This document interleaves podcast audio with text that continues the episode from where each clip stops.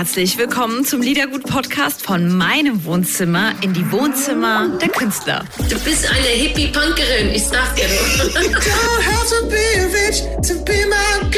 Komm, wir stoßen an. Freut euch auf Gedankenkonfetti bei Liedergut von Couch zu Couch mit Audrey. Liedergut, Music Made in Germany, der Podcast mit Audrey Henner.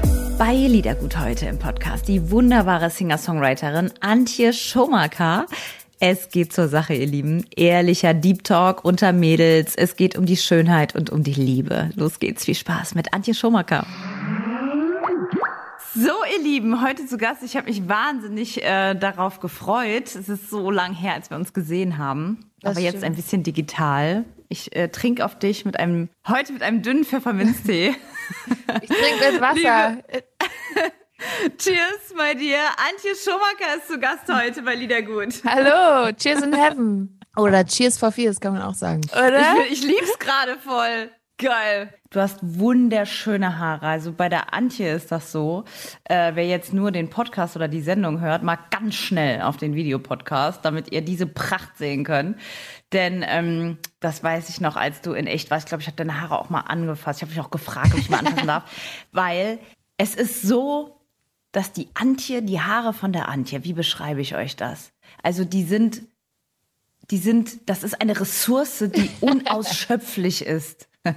Da ist nichts mit Tape-Extensions oder ah, wie kann ich denn mehr Volumen in meine Haare machen mit solchen profanen Ideen. Ja, äh, äh darauf äh, kommt die Antje gar nicht, denn das hier ist ähm, ja, ja Rapunzelhaar. Es ist echt eine Menge. Und deswegen war ich auch sehr happy, als ich irgendwie dann diese paar Strähnen da dann spenden konnte. Und ich glaube, das ist irgendwie auch, ähm, ich weiß nicht, aber die haben, sind ja auch eine Last. Also dadurch, dass ich auch so viele Haare habe, hatte ich dann schon das Gefühl, ich konnte erstmal mein Haar viel schneller schütteln. So mit langen Haaren hast du immer so eine Masse. Ähm, Pullover anziehen. Viel geiler, wenn du nicht noch die Haare irgendwie rausholen musst oder irgendwie Schal anziehen im Winter oder sowas.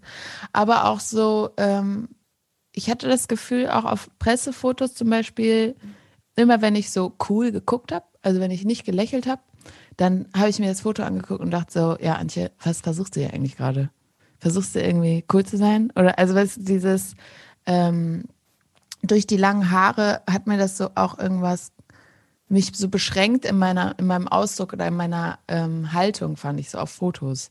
Ähm, und ich habe am Ende mich immer für die lächelnden Pressefotos entschieden weil sich das für mich irgendwie besser angefühlt hat. Weil ich dachte so oh mit den langen Haaren irgendwie passt es nicht zusammen.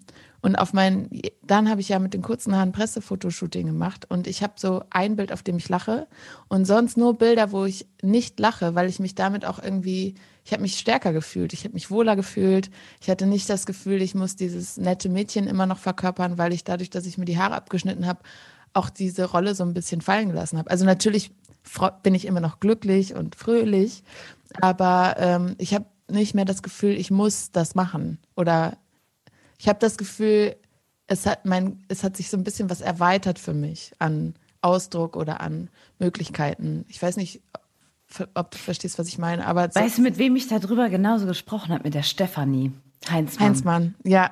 Oh, das fand ich auch so krass. Also, also das super, dass sie das gemacht hat.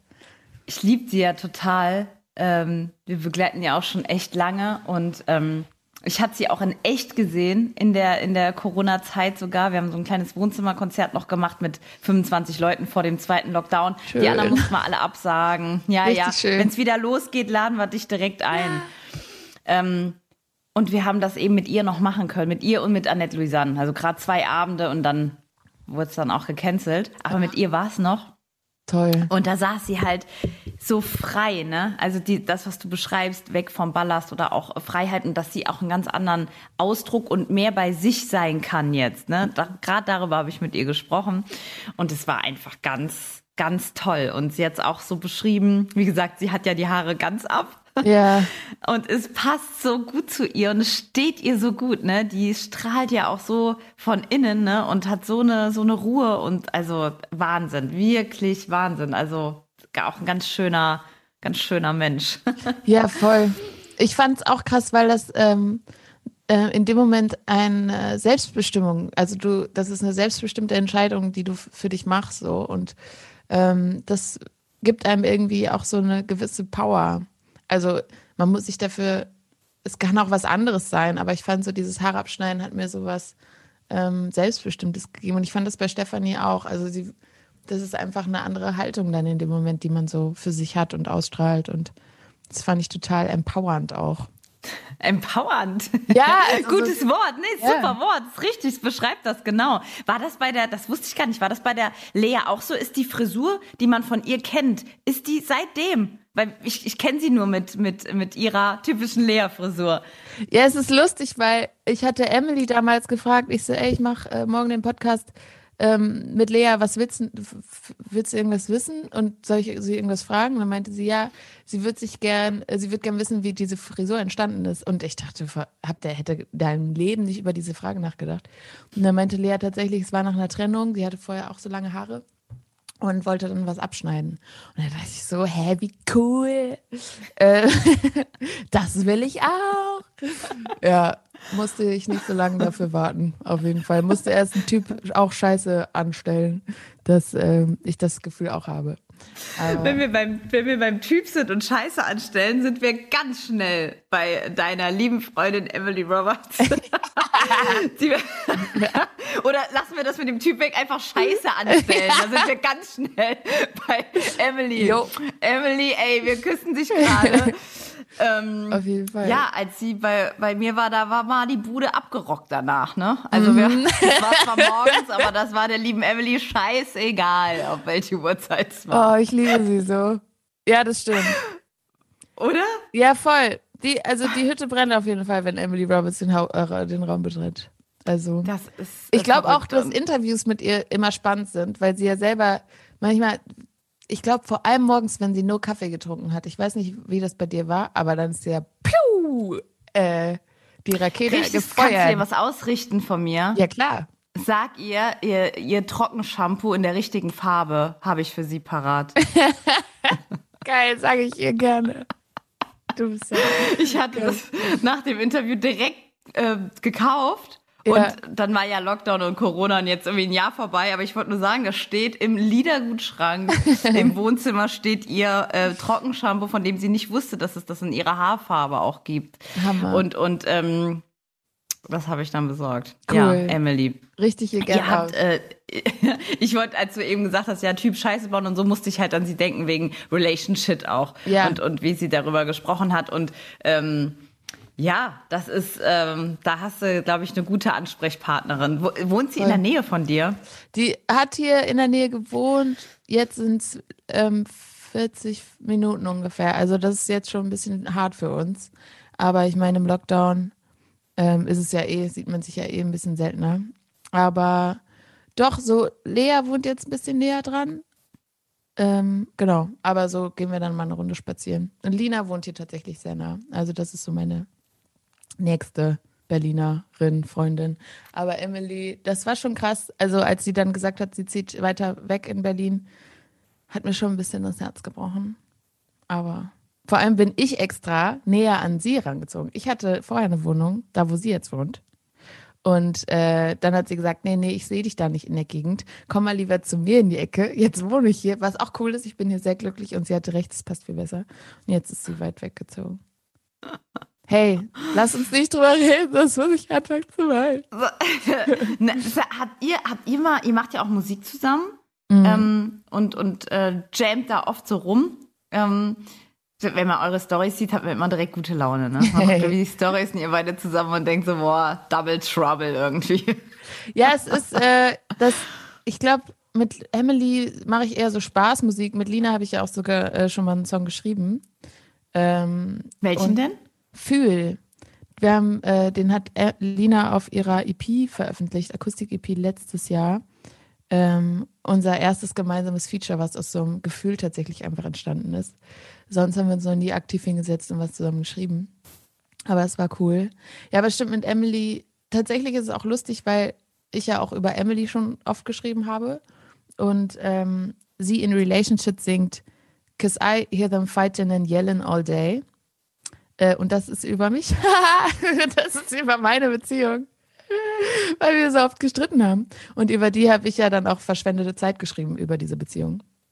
Ähm, und so ist es voll lustig, wenn man ähm, irgendwie unsere Songs anhört. Oder auch Lina hat mal einen Song geschrieben über ein Gespräch, was sie mit Emily hatte. Also es ist voll schön, dass man so eine Freundschaft hat, die einen auf verschiedenen Ebenen bereichert.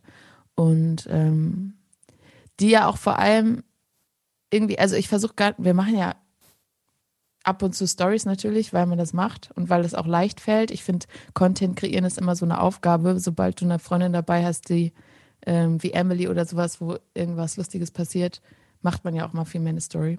Aber vieles unserer Freundschaft ist ja gar nicht öffentlich so.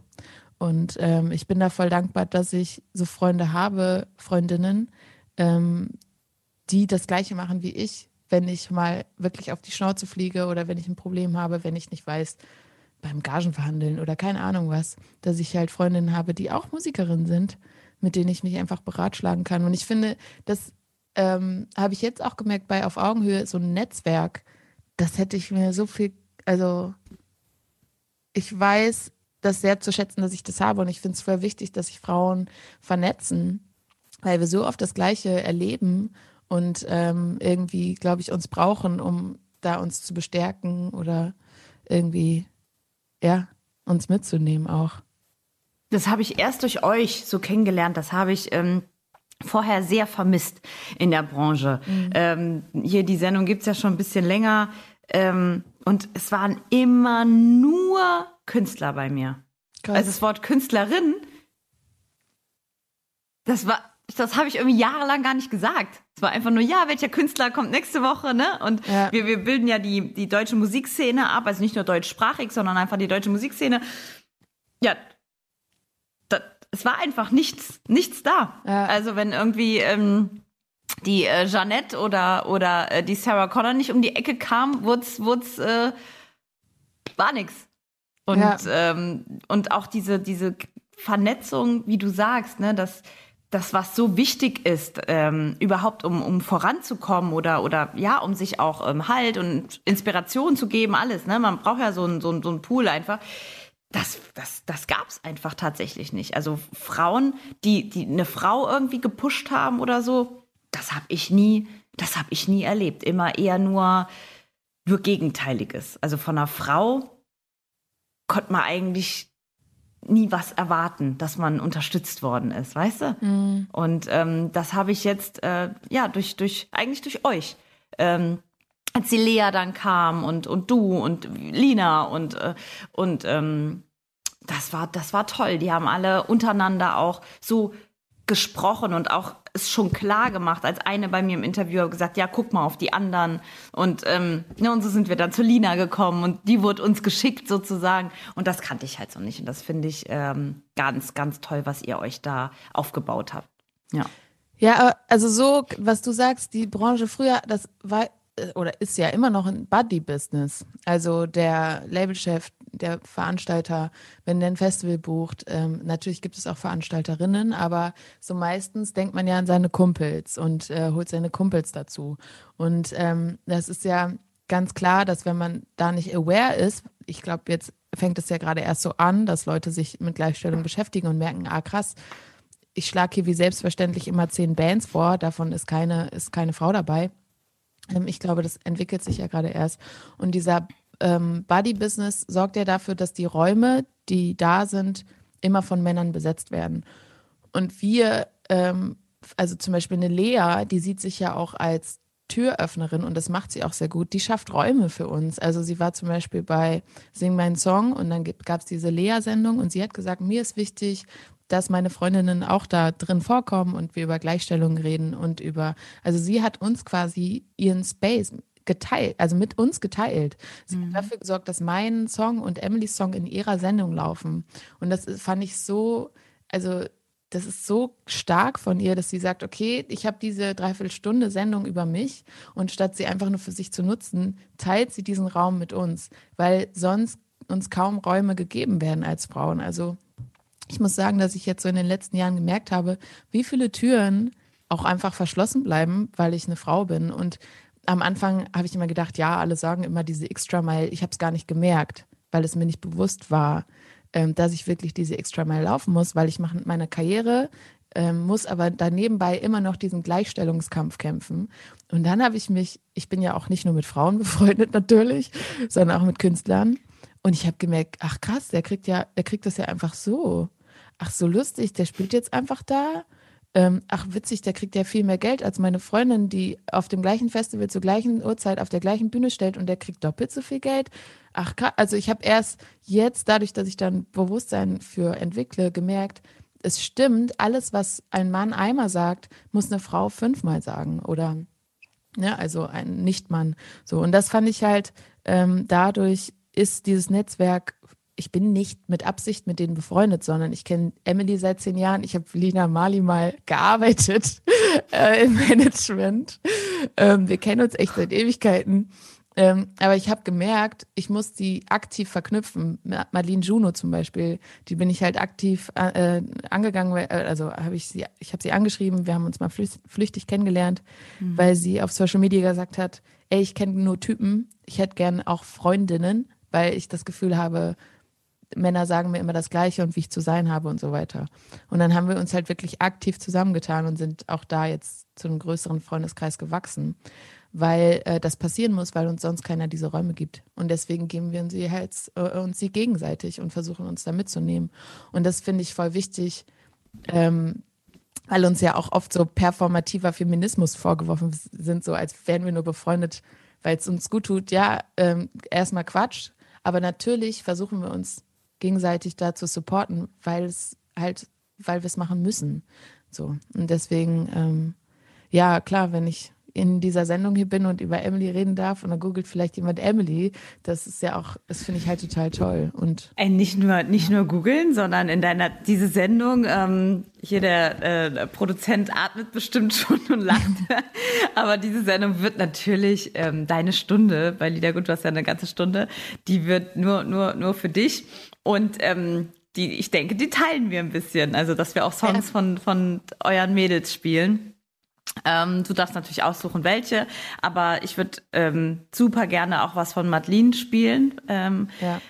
Als sie bei mir zu Gast war, wir haben auch toll gesprochen und sie ist ja so eine ganz feingliedrige Künstlerin, also ne, so, so sehr ähm, feinsinnig und feingliedrig. Und ihre, die hat auch hier schön Tattoos gezeigt, was ja auch so schön. Ne? Und ihre sind auch so ganz, ganz schön. Hat sie gerade ein neues gehabt, hat sie mir gezeigt. Und dann spielt sie live, also hat so ein kleines Unplug gespielt für uns, für die Sendung. Und da habe ich wirklich gemerkt, eigentlich bei allen äh, von euch, das ist Wahnsinn also das ist das Wort äh, Künstlerin oder so, dann wird's wirklich still und man, man hört zu und weiß einfach auf einmal, wie man vor sich hat. Weiß man quatscht und lustig und Podcast und über Künstlerszene und so, aber dann hast du wirklich jemanden zwei Meter vor deiner Nase und wie, wie eine Madeline, die eine so krasse Singer-Songwriterin ist einfach, die, ne? und denkst so, wow. Oder als du da warst, äh, also ihr alle, und auch eine Emily ist ganz anders, ne? Emily ist für mich eine Feuerwerksperformerin, ja. Aber trotzdem, ihr seid alle unglaublich fähige, tolle, wahnsinnige Künstler, die, denen man einen roten, goldenen Teppich ausrollen soll und eine ordentliche Bühne geben soll. Und mhm. zwar ähm, ganz selbstverständlich, weil es selbstverständlich ist eigentlich. Und das ähm, fehlt mir. Ja, diese Selbstverständlichkeit ähm, fehlt mir auch. Also mm, es liegt, glaube ich, auch daran, dass bei uns das Genre oft unser Geschlecht erstmal ist. Also ähm, bei Männern unterscheiden wir viel mehr noch in verschiedenen Genres. Deswegen im Radio wird ja auch oft ein ähm, Popsänger X neben Popsänger Y, dann Rapper, dann ähm, weiß ich nicht was gespielt ein Rapper, Pop-Rapper, dann Straßenrapper und dann wird eine Frau gespielt, dann noch eine Frau und dann kommen wieder fünf Männer, weil es immer heißt, ja, wir haben ja schon eine Frau gespielt und ähm, nicht, wir haben Billie Eilish, wir haben Georgia Smith, wir haben ähm, Dua Lipa, dann könnte man eine Emily Roberts spielen, dann vielleicht auch mal eine Rapperin. Also weißt du, da findet diese Unterteilung in Genre gar nicht statt, weil es einfach aufs Geschlecht reduziert wird. Und ähm, das finde ich, muss sich halt etablieren, dass wir das halt auch sehen, was wir da tun. Ähm, und dass da halt nicht, ja, diese Selbstverständlichkeit, mit der wir halt ähm, Männer darstellen, äh, fehlt bei den Frauen noch, aber dafür. Ah, da arbeiten wir ja dran. dafür sind wir ja da, ne? Ja. Der, der Song auf Augenhöhe, wann ist der denn entstanden? Das war vor einem Jahr ungefähr.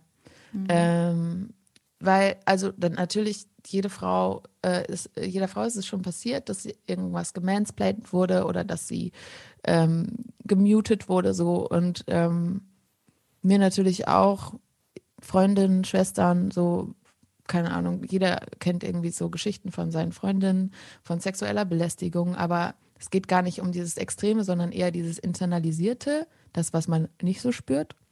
Ähm, so dieses durchweg, du bist ein bisschen unter mir. Und ähm, dann hat mir meine Mutter erzählt, wie mit ihr auf der Arbeit, was ihr wieder passiert ist, so auf der Arbeit. Ähm, in der Gebäudetechnikfirma. Ne? Also es waren vor allem viele Männer da. Und ich war so wütend, ähm, wie da mit ihr umgegangen wird, dass ich mich dann einfach ans Klavier gesetzt habe und diesen Song gespielt habe. Ähm, nicht um den Zeigefinger zu heben, sondern um mal ein Gefühl zu geben, wie es sich anfühlt, wenn jemand nicht auf Augenhöhe mit einem umgeht. Und ähm, dann fand ich es auch zum Beispiel in der Black Lives Matter-Kampagne auch so schlimm, dass Weiße versucht haben, sich zu solidarisieren, nicht so wirklich aber über das Rassismus, also über Rassismus Bescheid wissen, kein Buch gelesen haben, aber erstmal so, yo, äh, Rassismus ist scheiße. Und dann ähm, die Art und Weise wurde dann ja ab und zu kritisiert von den Betroffenen. Dann haben People of Color gesagt, ey, was du jetzt aber gerade machst, fühl, ist für mich rassistisch. So, du, ne, also dieses All Lives Matter zum Beispiel. Und dann erklärt der Weiße, aber ich meine es ja gar nicht so. Ich meine es ja so und so. Und dann dachte ich so, ey, das ist auch keine Auf Augenhöhe, sondern es ist schon wieder etwas, ich stelle mich über den Betroffenen, mit dem ich mich ja eigentlich solidarisieren will und rechtfertige mich und erkläre mich und sage, du hast ja gar keine Ahnung. Ich sag dir jetzt, dass das gar nicht rassistisch war. So, und genauso ist es mit mir, für mich manchmal, wenn ich sage, hey, das, was du jetzt gerade machst, ist ziemlich sexistisch, weil ähm, du gerade mich einfach aufgrund meines Geschlechts mit dieser Frau vergleichst, obwohl wir gar nichts, also ne, also einfach um es zu erklären. Und dann ähm, wird sich aber über mich gestellt und mir wieder erklärt, dass das ja gar nicht stimmt, dass das sexistisch ist. Und dann habe ich gedacht, diese Augenhöhe wünsche ich mir einfach, dass wenn mhm. jemand sagt, das ist gerade für mich so und so, dass der andere sagt, ah, okay, jetzt, ich höre dir zu, erklär mal. Und das wünsche ich mir bei diesem Song, dass Leute zuhören und mal ein Gefühl entwickeln, statt sich immer zu rechtfertigen oder dann wieder laut zu werden, dagegen anzugehen, sondern einfach mal Ohren auf und einmal mitnehmen, weil wir sind halt alle auf Augenhöhe, nur nehmen wir uns halt manchmal nicht so wahr und das ist halt das Problem. Wenn ich das auch anspreche, ich habe ähm, letztes Jahr äh, mit der, mit der Malu Dreier einen Frauenpreis moderiert in, in, in Rheinland-Pfalz. Da gibt es immer einen Frauenpreis und ähm, die Preisträgerin war eine Frau, die sich für die Sprache äh, Zeit ihres Lebens einsetzt, also für die Gleichberechtigung in der Sprache. Ist Super. auch schon ein paar 80, Malis Krämer. Und wir haben das zusammen gerockt und haben das zusammen gemacht. Und der Hass, der dieser Frau entgegengebracht wurde, einfach im Vorhinein auch. Und ähm, bis heute, wie die Leute sich erhöht haben, über die gelacht haben, einfach weil sie es als, als äh, Frauenrechtlerin und als solche wie sie auch verstanden werden. Ihr würdet euch gut verstehen. Ähm, also ähm, sie möchte einfach ähm, dass man zuhört. Deswegen musste ich gerade an sie denken. Mhm. Und ähm, wenn ich dann gesagt habe, auch männlichen Leuten in der Umgebung oder so, wenn ich dann gesagt habe, ähm, Mensch, ich finde es toll, wie sie das wirklich macht, weil dadurch unermüdlich und Prozesse und geht da durch, ne, für einfach für, für die für die Frauen, ne, dass, dass, dass wir in der Sprache stattfinden und dass es halt okay ist und diese Erhöhung und dann das, ach, die hat sie nicht alle und das Gelaber und so. Und wenn ich dann gesagt habe, ich finde es einfach, einfach toll, ne, wenn man sich mal einfach zuhört und so, sie hat ja recht, ne, sie, sie möchte nicht auf der Bank unterschreiben Kunde, weil, weil sie ist halt einfach eine Kundin. Mhm. Ist doch selbstverständlich eigentlich, ne? Ja, und da ging es dann los und dann, dann wird auch gelacht, ja, man kann es auch übertreiben. Oder immer, wenn ich diese Ungleichgewichtung ist ja im Alltag total, auch bei mir, ist ja klar, in der Branche brauche ich nicht zu sagen, ist ja, ist ja klar. Mhm. Und dann immer, wenn, wenn man das aber erwähnt, und das habe ich tatsächlich auch durch, durch die Malis begonnen, weil sie einfach, weil ich oft einfach es wahrgenommen habe, aber nichts gesagt habe oder so. Ja. Ich bin, ich habe immer versucht, meinen Weg dann auf meine Art zu gehen, mit extra Runden, ja, Ja. und extra, extra, alles ist extra.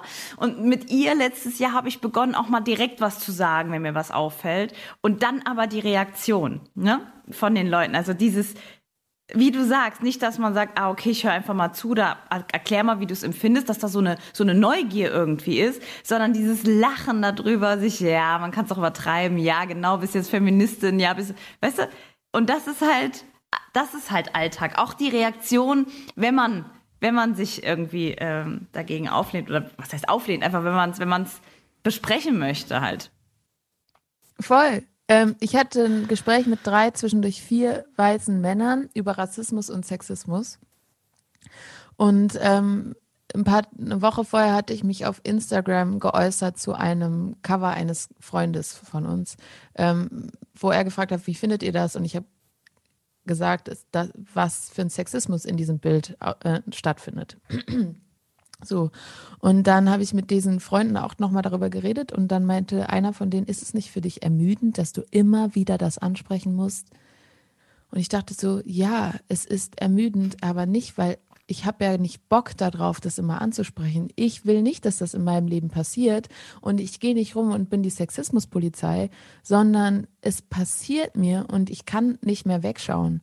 Und es ist ermüdend, weil ihr euren Job nicht macht, weil ihr die Bücher nicht lest. Habt ihr Exit Racism gelesen? Nee, haben sie nicht. Haben sie sich mal Sex mit Sexismus auseinandergesetzt? Nee, haben sie nicht. Aber dann setzen sie sich vor mich und sagen, ist das nicht für dich anstrengend? Ja, es ist anstrengend, weil ihr da irgendwie euren Job nicht tut oder eure Verantwortung nicht seht, dass ihr ähm, euch darüber bilden müsst, um das zu dekonstruieren. Und ich habe keinen Bock, das, diesen Kampf alleine zu kämpfen, aber ich muss halt immer wieder durch diese Gespräche.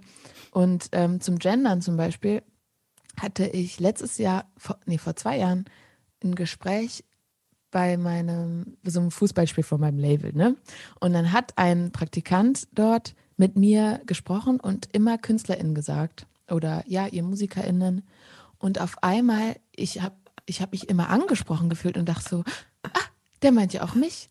Und ich habe mich so wohl gefühlt in diesem Gespräch, weil er immer auch, naja, und RadiomoderatorInnen und so. Und er hat gegendert und es ist mir nicht negativ aufgefallen, weil es irgendwie das, den Gesprächsfluss gestört hat, sondern ich war viel mehr Teil des Gesprächs, weil ich auch angesprochen wurde. Und dann habe ich das erste Mal gespürt, wie sich das anfühlt, wenn ich inklusiv, wenn diese Sprache so inklusiv ist. So. Und dann habe ich das selber gemacht und ähm, es ist total krass, wie ähm, wo unwohl ich mich jetzt manchmal fühle in Runden, wenn nicht gegendert, also wenn Künstler und sowas geredet wird. Also ich fühle mich manchmal einfach nicht angesprochen. Das hatte ich vorher auch, dass ich mich unwohl gefühlt habe, aber ich wusste nie warum. Und jetzt dadurch, dass ich inklusive Sprache kenne, weiß ich auf einmal, ach so, oh, deshalb habe ich mich vorher immer so, so blöd hier gefühlt, weil ich nicht Teil war. So. Und das finde ich total krass. Auch am Wochenende hatte ich ein Interview und der Moderator hat vorher mit mir am Telefon so gesprochen, auch so auf Augenhöhe und meinte, ähm, aber Antje, ähm, ich meine, heutzutage ist das doch gar nicht mehr so. und ich dachte so, mhm, genau, also ähm, der weiß ganz genau Bescheid, Sexismus gibt es gar nicht mehr. ähm, aber er meinte es natürlich nicht böse, aber er meinte so, ja, aber ey, es ist doch, ihr seid, ne, also ihr findet doch statt. Und dann war ich in diesem Interview und er sagte zu mir, ähm, Ihr dürft doch auch kommen. Ja. Du darfst doch auch hier sein gerade. Ja. Aber Mit wem rede ich denn? Ich rede doch mit dir. Was willst ja, du denn? Das, du hast das schon alles, was du willst. Du darfst doch wählen. Nee, aber ähm, und das, aber das Krasse war, dass er während der Sendung dann sexistische Sprüche gemacht hat. So. Und ich war dann da eingeladen und dann sagte er zum Beispiel, ähm, weiß ich nicht, aber ich habe einen Song gespielt und dann haben die gefragt, willst du ihn nochmal spielen? Ähm, weil für uns wäre es fein. Und dann meinte ich so, für mich ist es auch fein, aber Safety First, ne, technische Probleme gibt es immer. Am besten macht man halt nochmal eine zweite Aufnahme. Jeder weiß es als, ne, ist professionell. Habe ich gesagt, ja, komm, lass nochmal eine Runde mitnehmen, falls es irgendeine Störung gibt. Und dann sagt der Typ, ähm, sagt dieser Mann, ähm, ich wusste ja gar nicht, dass du so eine Diva bist. Und habe ich gesagt, ey, wenn ich ein Mann wäre, dann hättest du das jetzt nicht gesagt. So. Und dann meinte er, ja, darüber reden wir ja gleich nochmal über dieses Thema. Wo ich so dachte, oder dann ging, habe ich selber gemerkt, dass ich mich an einer Stelle vielleicht blöd verhalten habe, habe das in der Sendung angesprochen zur Kamerafrau. Ne? Also ich, es gab so eine Situation und dann meinte er so, ich würde ihr jetzt hier irgendwas ähm, sie anstacheln oder sowas. Und dann habe ich nur gesagt, ey, ich selber habe gerade einfach nur versucht zu reflektieren und ich finde, Sexismus hat viel mit einem Bewusstsein zu tun und ich versuche mich selber einfach in dem Moment zu korrigieren, um zu zeigen, es ist ein laufender Prozess, man lernt dabei und so. Und ich versuche hier nicht irgendwie deine Kamerafrau anzustacheln, sondern ich habe selber mich einfach blöd verhalten und ich stelle, beziehe gerade Stellung dazu. Und äh, aber so die Art und Weise, wie er in der Sendung, also es waren noch mehr Sachen, ich will jetzt nicht zu viel sagen, nachher ne? Ähm, waren immer so kleine Peaks in meine Richtung als Frau. Und Siehste, Männern wäre es jetzt gerade scheißegal, ob das, ob, ob, ob, äh, wenn, wenn, wie, wenn wir jetzt Männer wären, würden die so drauf scheißen, ob das nachher da ankommt oder nicht, das kannst du dir gar ja, nicht vorstellen. Aber ich fand so krass, dass er im Vorgespräch sagt, aber es, ist, was, es gibt doch gar kein Problem. Aber in der Sendung ist die ganze Zeit reproduziert und ich dachte so, Mann, ich red mir den Mund fusselig hier. Und ähm, genau, ich hoffe aber, dass er durch das Gespräch vielleicht ein bisschen was mitgenommen hat. Aber es fand ich krass. Also, hm. wir sind nicht anstrengend. Und wenn du das ansprichst, Audrey, äh, Audrey, Audrey, dann. Ähm, Gefällt mir auch. Audrey? ähm, dann, ähm, dann ist es halt, die, also ich finde es so krass, dass du dann als übertrieben oder sowas dargestellt wirst. Dabei sind die, also ist es doch voll schön, dass du ein Bewusstsein entwickelst. Dafür, dadurch können andere Leute ja nur lernen. Ja, also. auch schön, dass du, wie du gesagt hast, das erste Mal, dass ich das wirklich höre, ähm, dass du sagst, auch mit dem, mit dem Gendern oder wenn ich angesprochen werde, ähm, dass das ein schönes Gefühl ist. Ich habe das auch von Frauen noch niemals so gehört. Das richtig, also freut mich gerade richtig, weil ich ähm, habe mich persönlich für mich in meinem Sprachfluss nicht so an das Innen gewöhnt, also KünstlerInnen. Ich sag's einfach gern doppelt. Also ich habe nehme mir gern die Sekunde. Mir ist das noch zu wenig. Also ich find's natürlich toll und ich freue mich immer, wenn Moderatoren oder ähm, ähm, viele öffentlich, öffentlich-rechtliche Sender machen das ja schon, ähm, dass das immer stattfindet. Ich mag das sehr, weil, weil für mich ist das ein tolles Zeichen für einen Fortschritt, dass das angekommen ist. Also ich freue mich darüber auch so wie du. Mhm. Aber ähm, ich, ich persönlich, für mich, sage es gern doppelt. Also ich sage gern Künstlerinnen und Künstler. Das habe ich mhm. gern. Das ist für mich noch mal, noch mal ein bisschen mehr. Die Sekunde kann man sich irgendwie nehmen, die 1,5.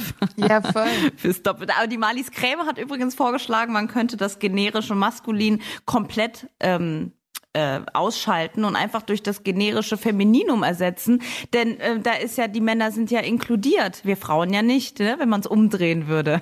Stimmt. so, ja. Es war ihr Vorschlag ähm, es gibt dazu einen ganz tollen ähm, Spot von der Maren Kreumann äh, zu, zu so einer Quiz-Sendung, wo mhm. die äh, eine neue Moderatorin ausprobiert, äh, also ne, da eingeladen wird. Und sie sagt, ähm, ähm, ja, herzlichen, äh, herzlich willkommen alle Kandidatinnen. Und dann, ja, sie, äh, dann wird so gesagt, Entschuldigung, aber das heißt Kandidaten. Und dann sagt sie, ja, aber die sind doch mitgemeint. Und ich finde so dieses, bei Männern, dieses mitgemeint, also die Sendung kann ich, das ist wirklich ein guter Sketch, ähm, weil du, man erkennt so vieles wieder. Also es ist richtig krass. Ähm, aber ich fand so dieses, ja, du bist doch mitgemeint, aber dabei komme ich in dem Wort gar nicht vor. Also so dieses Musiker. Musiker innen, da kommt es ja wenigstens drin vor, aber wir behalten uns halt immer den Rest einfach, ja, ach ja, hey, da kann man so. Schön. ja, aber äh, wir, wir, haben, äh, wir haben die Zeit, um mal drüber zu reden. Das finde ich toll. Ja. Ähm, wenn wir zu deiner, zu deiner Sendung kommen, zu deiner Liedergut-Sendung und zu deiner Playlist, haben wir schon gesagt, äh, die ähm, Emily findet natürlich statt und dann nehmen wir natürlich Relationship, oder? Weil du ja auch da drin vorkommst, sozusagen. ja, sehr gerne. Ja, ich liebe die. Ja, die Süße nehmen wir. Dann nehmen wir die Lina Mali mit rein. Äh, hat, mit welchem Song? Die hat jetzt gerade Freitag einen Song released. Man könnte Alles schläft vielleicht nehmen. Von Lina Mali. Oder wir nehmen Fühl, unsere gemeinsame Single. Okay. Wie du Rolf, möchtest. darfst du entscheiden. okay, machen wir das. Dann kommen wir natürlich zu Lea. Ja, Die kriegt auch ein Plätzchen bei uns.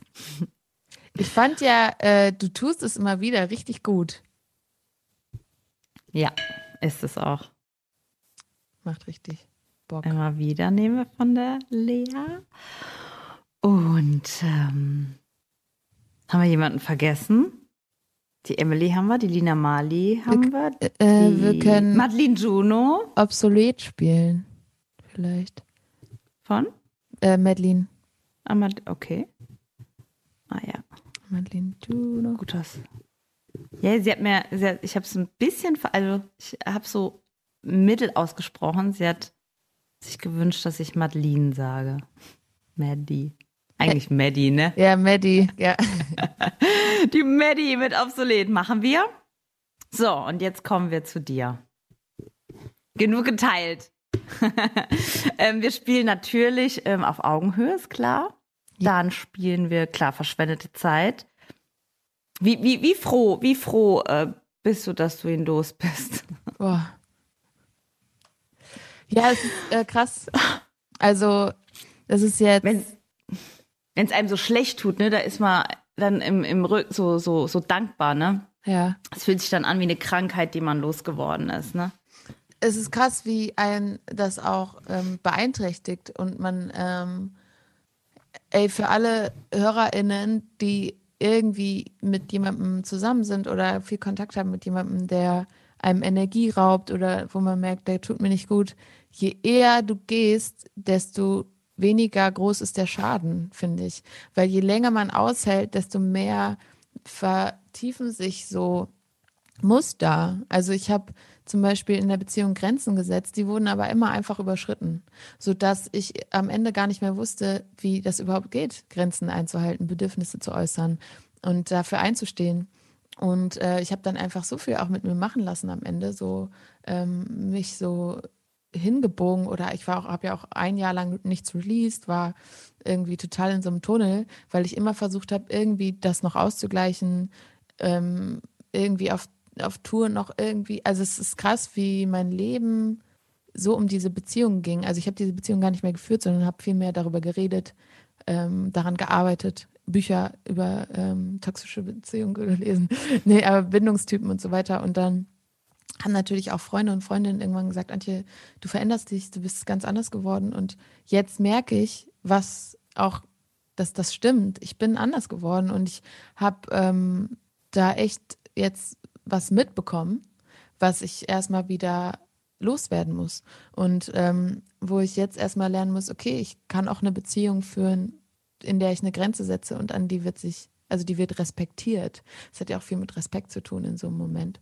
Und ähm, da dann auch erstmal nach so einer Trennung den eigenen Wert wieder zu erkennen und seine Bedürfnisse zu erkennen und die äußern zu lernen, das war, war für mich voll die, also ist für mich immer noch eine Herausforderung. Und deswegen, ey, ich bin sau froh, dass ich diesen Menschen losgeworden bin, klingt auch so. Aber ähm, ich wünsche mir auch für ihn so in Zukunft, dass er das bemerkt, weil er wird immer wieder diese gleiche Beziehung führen, wenn er nicht selber an sich arbeitet. Und ähm, die Frauen, die, mit denen er dann zusammen sein wird, die werden immer alle das Gleiche erleben. Und ähm, ja, deswegen, ich glaube, viele Schäden können ähm, vorweggenommen werden, wenn wir ein bisschen an uns arbeiten oder in Therapie gehen oder was auch ein sehr tabuisiertes Thema ist. Ich bin auch jetzt auch bei einer Therapeutin, das ist super. Also kann ich nur sagen, ähm, Leute, macht Therapie, ist toll. Ähm, weil man viele Dinge so mit sich rumträgt, dadurch zu so einem Minenfeld ja auch wird. Ich weiß nicht, ob du das kennst, aber manchmal reagiert man, man weiß gar nicht, warum man reagiert. Und dann zu erkennen, ach krass, ist wegen dem, weil der das mal zu mir gemacht hat, denke ich jetzt, alles, was du machst, ist ein Angriff. Und deswegen gehe ich gerade in so, ah, okay, jetzt verstehe ich es. So. Das ist so spannend, ähm, um, um zu lernen. Ich wollte es auch, ähm, ich wollte es auch immer machen. Also ich war ähm, mal bei so einer Coachin, das habe ich gemacht, habe ich auch schon viel gelernt. Super. Aber ich glaube wirklich einfach in eine, in eine Therapie zu gehen, um für sich selbst. Also man kann so viel lernen und äh, eigentlich um sich selbst zu schützen, denn ich glaube nicht, dass der losgewordene Mensch in deinem Leben, dass er es, es schafft, sich zu drehen, weil, weil ich glaube, das ist gar nicht das Ansinnen von diesen Menschen. Also die, die Chance sehe ich gen null, aber die zukünftigen Frauen auch in seinem Umfeld und so, man kann sich nur selbst schützen, denn auch dir ist das ja nur passiert oder mir ist das auch passiert, weil wir uns nicht geschützt haben. Also das ist unser Fehler, ne? Muss ich wirklich sagen. Also es war auf jeden Fall mein Fehler, sich da so man ist sehr verantwortlich für sich selbst, ne? Und die Verantwortung in Anführungsstrichen abzugeben oder darauf zu vertrauen, dass, dass man Menschen trifft, die, die einen achten, wertschätzen und auch nicht schädigen. Das finde ich immer, eine Liebe kann vergehen, ne? Und ach Gott, was kann alles passieren, ne? Mhm. Äh, man kann Scheiße bauen, alles. Aber man hat nicht das Recht, in dem Moment, wenn man mit jemandem eine Beziehung eingeht, ähm, einen Menschen so zu schädigen. Mhm. Also ne, die DNA zu schädigen. Ne? Und da, da, das, das können ja Menschen tun.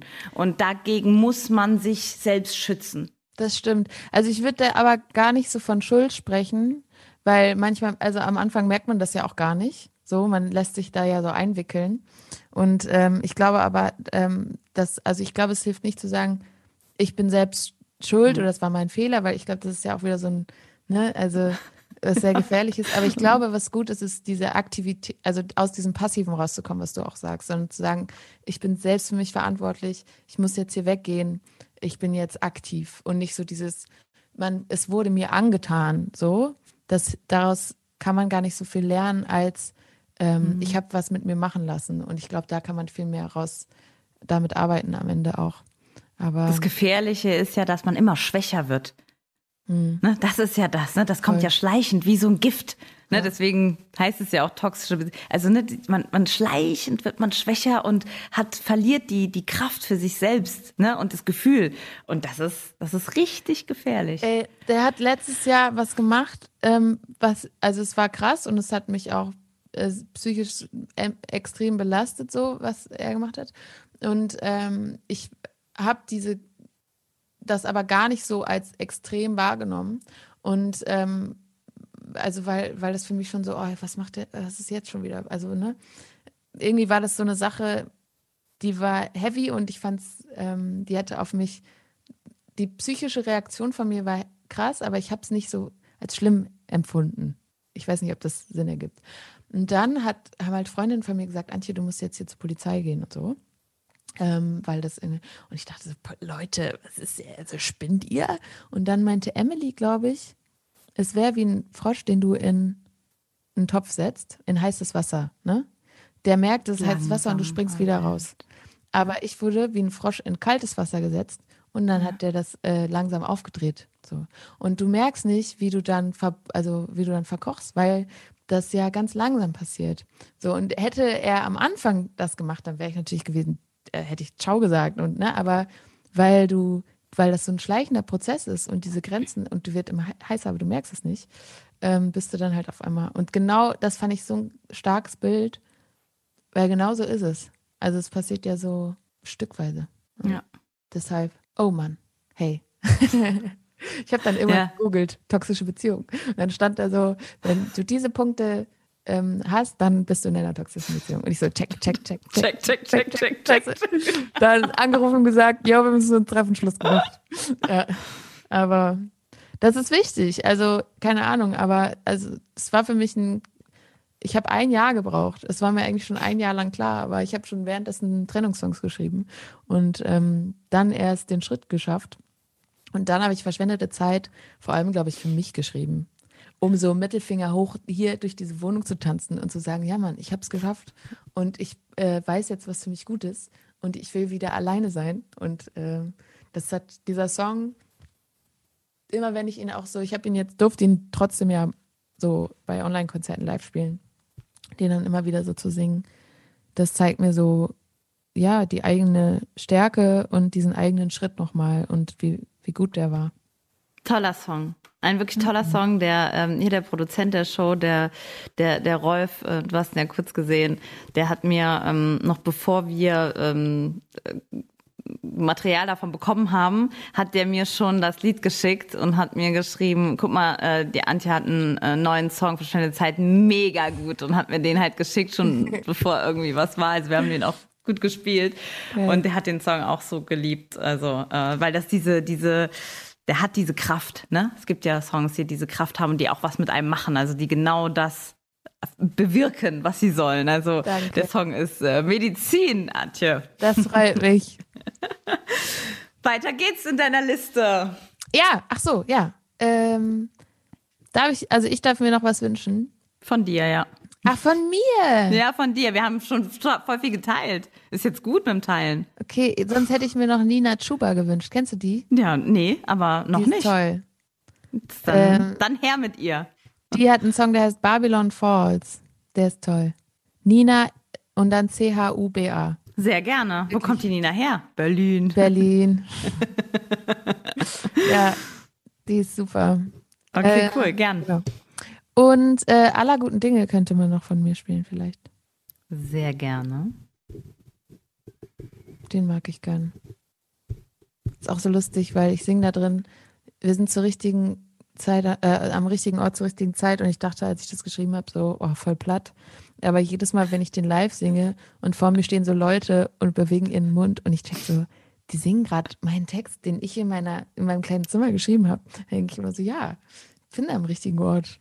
Genau jetzt gerade zur richtigen Zeit. Sehr gerne. Gibt es davon eine Live-Version oder sollen wir die Oh. normale spielen? Ja, die gibt's leider nicht draußen, die Live-Version. Ich habe einen Mitschnitt und jedes Mal, wenn ich mir den anhöre, dann heule ich, weil ich das so schön finde, dass alle so mitsingen. Kannst du uns nicht den Mitschnitt geben? Ich kann mal gucken. Guck doch Suchen mal. raus. Das wäre echt mega schön. Weil wenn du sagst, ne, alle singen, also wenn es möglich ist, wäre es toll, dann würde ich super gerne die, die Live-Version spielen. Ja, dürfen. ich such's mal raus. Aber da hört man auch, dass ich heul. da bricht einmal so meine Stimme weg, glaube ich. Oh, schön. Oh Mann. ja, Ähm, und äh, was ist mit deiner, mit dem Song mit, ähm, mit Johannes, mit äh, Liebe auf Distanz? Ah, den- stimmt, ja klar. Komm, teil die Bühne mit dem Mann heute. Ja, natürlich. Komm, Johannes, du darfst auch. Natürlich gerne. Oh, mit Johannes habe ich mir auch so gerne die Bühne geteilt. Das waren noch schöne Zeiten, als wir den zusammen live spielen durften. Boah, das aber, das war in einem anderen Leben, Oh, oder? Wahnsinn. ey, wirklich Wahnsinn. Wahnsinn, Wahnsinn, Wahnsinn, vermisse es so. Wahnsinn. Ja, das ist, äh, mein Gott, ich meine, ihr seid jetzt, ähm, gefühlt wird's jetzt gleich äh, ins zweite Jahr, ne? Kommt's jetzt einfach, ne? Mhm. Und äh, das ist, das ist ein Ding. Kommen alle, kommen alle irgendwie rum? Geht es irgendwie in deinem Umfeld? Ähm, geht so. Also ich habe mit, mit Leuten telefoniert, die wirklich Angst haben. Ähm, vor allem halt die Leute hinter der, hinter den Kulissen so, Hm. die sich umschulen lassen. Und ich glaube, wir werden extremen Fachkräftemangel haben, weil ähm, einfach TontechnikerInnen dann bei Thomann anfangen oder Just Music oder so. Ja. Ähm, und dann merken, wie schön es ist, äh, nicht mehr so viel weg von der Familie zu sein und plötzlich haben wir keine TontechnikerInnen mehr oder so. Also weißt du, es ist ja auch, ähm, die dann irgendwie sich da auch oder ganz anders umschauen müssen und das fand ich so, da, Die so sich einfach erschreckend. verabschieden aus der Branche, ne? Ja. Die müssen sich verabschieden. Und das ist ja auch nicht, weil sie wollen, ne? Also wir arbeiten gerade einfach alle nicht, ähm, weil es nicht geht und wir machen das. Also klar könnten wir ähm, Konzerte veranstalten und ganz viele Leute zusammenbringen. Das macht man aber nicht, weil sich dann alle anstecken. Also wir nehmen uns gerade zurück für die Gesellschaft. Wir üben unsere Jobs nicht aus für das, für das Kollektiv und wir werden aber einfach vergessen und nicht mitgenommen und immer so mit, oh, das tut mir so leid. Oh, äh, nächstes Jahr, dann wird's wieder schön und dann gehen wir alle auf Konzerte. So wird man irgendwie so abgespeist. Und das finde ich irgendwie, also klar, ich kann immer noch SprecherInnen-Jobs machen, ins Studio gehen oder sowas, aber erzähl das mal meinem Drummer. Was soll der machen? Also, der kann jetzt nicht einfach ein Schlagzeugstück äh, schreiben und dann irgendwie, also das finde ich irgendwie ähm, krass. Und deswegen glaube ich, dass wir da viel mehr politische Unterstützung brauchen. Und ja, aber hey, ich glaube, da mal gucken, was wir dieses Jahr noch irgendwie zusammen stemmen. Hm, ja, da muss man sich irgendwie auch zusammenhalten und halt auch da trotzdem Mund aufmachen. Das haben ja auch einige gemacht. Und, mm. und da wirklich einfach auch nicht müde werden. Mm. Fehlt nur noch, dass irgendeiner sagt, ist es nicht ermüdend, immer zu sagen, dass die, ich muss ja. an deinen ja, geilen Moderator denken, ja. ist nicht ermüdend irgendwie, dass, dass, ähm, dass man jetzt es immer sagen muss, dass die Künstlerszene gerade keinen Job hat. Ja, wissen wir, dass wir nicht auf Konzerte gehen können. Ja, und vor allem, ich meine, du kannst ja auch nicht Hartz IV beantragen, weil wenn du dann mal einen Job hast durch irgendwie ein Abstandskonzert mhm. oder sowas, mhm. dann ähm, wird dir das ja quasi angerechnet. Also du kannst ja auch, du kannst ja, wir werden ja so, ja, hier beantragt halt irgendwie, wie heißt diese Hilfe, ne? Grund, Grund, ja. Sicherung, oder? Grundsicherung. Grundsicherung, ich, ne? ne? Ja, und dann, ähm, ja, da gibt es ja auch dann verschiedene Hürden. Aber hey. Also auf jeden Fall ähm, finde ich es krass, wie sich eine ganze Branche so zu, zurücknimmt für die, mhm. für die Gesellschaft und fürs Kollektiv, aber dann so irgendwie auch nicht mitgenommen wird. Und ich glaube, da werden auch viele, und ich, also Ängste und Depressionen und so weiter haben, mhm. ne, Sinn, der Sinn des Lebens. Auch ältere Leute, die sich nicht mal eben mehr umschulen lassen können, mhm. die schon immer Bühnen gebaut haben. Was sollen die jetzt machen? Mhm. Ich glaube, das mhm. ist, also, naja. Daran werden wir lang haben, auch die Spätfolgen und so. Das, ja. das ist nicht, wenn die Pandemie vorbei ist, das lange nicht vorbei. Und ich glaube auch, dass gesellschaftlich Konzerte und so Großveranstaltungen total wichtig mhm. sind, weil Leute, die mhm. sich ausgeschlossen fühlen von der Gesellschaft oder ne, einsam sind, mhm. äh, beim Konzert ein kollektives Gefühl haben. Sie sind Teil einer mhm. Sache. Und äh, das sind wir jetzt nicht mehr. Dadurch isolieren wir uns viel mehr und dadurch wird diese Isolation viel mehr gestärkt, das Gefühl, nicht dazuzugehören. Und ich glaube, so mhm. entstehen auch viel mehr querdenkende Menschen, weil sie nicht mehr mitgenommen werden durch zum Beispiel Konzerte, wo sie eine Ansage hören. Ah, stimmt. äh, mhm. Rassismus ist ja scheiße, stimmt. Weißt du, also äh, ich glaube, dadurch, dass wir nicht mehr zusammen diese Energie spüren von Körpern mhm. nebeneinander, geht das auch verloren. Ja. Ähm, brauchen wir noch einen Song? Oder haben wir. Mach doch noch einen. Sicher ist sicher. Ähm, ach, wir hatten auf, äh, Liebe auf Distanz hatten wir schon. Ja. Schön, freue ich mich. Für, wir mhm. haben ja auch gerade eine ziemliche Liebe auf, auf Distanz hier gerade. Ja, also. das stimmt. äh, wollen wir noch Ganoven spielen? Gerne. Noch ein Sad-Song am Ende? Yes. Cool. Schön. Hast du eine schöne Erinnerung an Ganove noch? Schnell für mich. Ähm, da war ich in Norwegen, als ich den gesungen habe. Und ich glaube, das hört man auch im Song. Weil ich äh, den gesungen habe, dann waren da so Fenster überall um mich rum. Also es war so ein verglastes Studio. Und da durfte ich aufs Meer schauen und dahinter waren so die schneebedeckten Berge und die Sonne schien. Und dann habe ich diesen Song gesungen, der ja auch übers Abschiednehmen ist. Und dann konnte ich das so loslassen. Und ich glaube, das hört man, weil ich so, so singe, wie, wie so, oh, ich weiß nicht, ich war so, äh, das war an einem Ort, wo man, wo es nur Musik gab, sonst nichts. Das war auf so einer kleinen Insel in Gieske in Norwegen. Äh, oh, da reisen wir jetzt mit dir in Gedanken ja! hin. Oh Gott. I wish. Oh, Am ja. nächsten Mal fahren wir da zusammen einfach hin. Wow. Machen und machen ja, und aber, aber mit einem Liedergut-Konzert, mit einem kleinen von dir. Oh Gott, ja. Wow. Denn wer dich einmal live gehört hat, dem ist ein Gespräch nicht genug. oh, danke schön. Vielen Dank, meine liebe Antje, für die Zeit und deine Geschichten. Grüß mir die Emily und kommt uns gerne im Videopodcast auf liedergut.de besuchen. Schön, dass ihr hier seid. Musikanwält aus. Eure Audrey. Liedergut. Music Made in Germany. Der Podcast mit Audrey Henner.